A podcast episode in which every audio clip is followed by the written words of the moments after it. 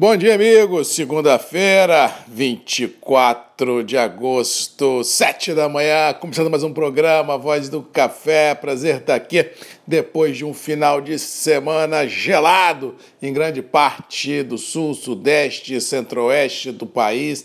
Realmente as temperaturas caíram bastante, não houve aquele frio apocalíptico que muitos estavam prevendo, mas as temperaturas caíram bastante, realmente pegaram assim as grandes cidades e até o interior. Não digo de surpresa, mas assim pegaram de forma bem surpreendente, já que o frio assustou. Aqui no Espírito Santo, na Grande Vitória, os termômetros ficaram oscilando entre 15 e 20 graus. Para nós, capixabas, é muito frio. Nas montanhas do Espírito Santo, abaixo de 10 graus, ah, foi notado em várias regiões das montanhas do Espírito Santo. São Paulo, as temperaturas caíram bastante, Minas Gerais também.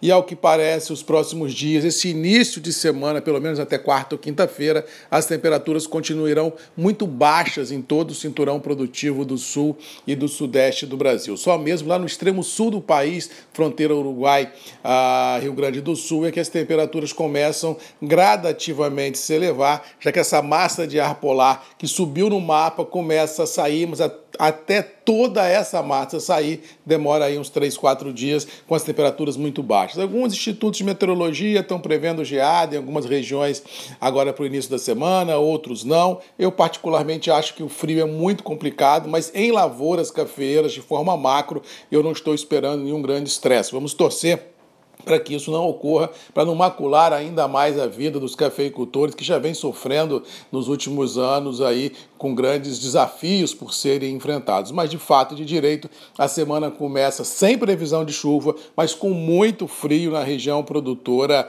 uh, do sul e do sudeste do Brasil e também do centro-oeste do país. Vamos torcer para que o frio passe sem grandes traumas ao setor produtivo. Com relação aos mercados, a semana começa com muita ansiedade no dólar, acho que o mercado continua orbitando lá acima de 5,50. Na semana passada terminamos acima de 5,60. Ao que parece, no final de semana não houve nenhum fato contundente ah, que julgasse mais lenha na fogueira ah, do mercado, mas assim, o, acho que os, os operadores, de uma forma em geral, continuarão de forma muito conservadora em suas apostas de curto prazo e isso deverá deixar o câmbio no Brasil realmente trabalhando entre 5,50 e 5,60 até que fatos novos surjam aí no radar. Mas por enquanto o que temos para o início de semana é um ar de ressaca muito grande em função das grandes emoções que o mercado passou na semana passada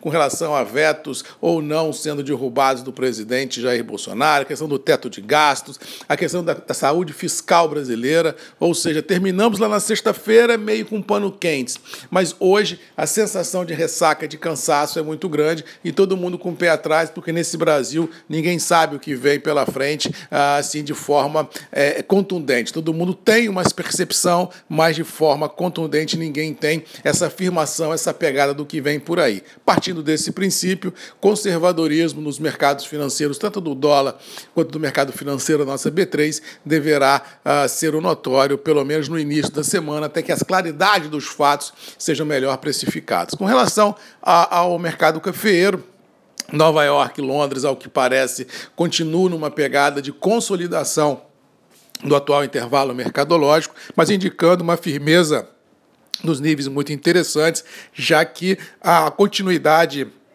do viés de baixa dos estoques de café certificados em Nova York continua sendo notório. E, ao que parece, a gente vai ter durante a semana essa conjugação de frio na região produtora e viés de baixa nos estoques internacionais, validando esse comportamento de firmeza nas cotações internacionais, o que deverá respingar também no mercado interno do café já que os níveis praticados, na minha humilde visão, deverão continuar firmes nos atuais níveis. Ou seja, não estou esperando para esse início de semana nenhuma grande volatilidade nos preços, tanto em Nova York quanto em Londres, quanto no mercado interno, principalmente se essa volatilidade for no campo negativo. Isso aí eu descarto por completo. Acho que a gente vai ter uma semana realmente de muito, de muito conservadorismo nas suas apostas de curto prazo, já que temos muitas variáveis que nós não temos o controle nas mãos por ser, serem precificadas e por tabela essas variáveis poderão dar um novo rumo ao mercado como um todo, principalmente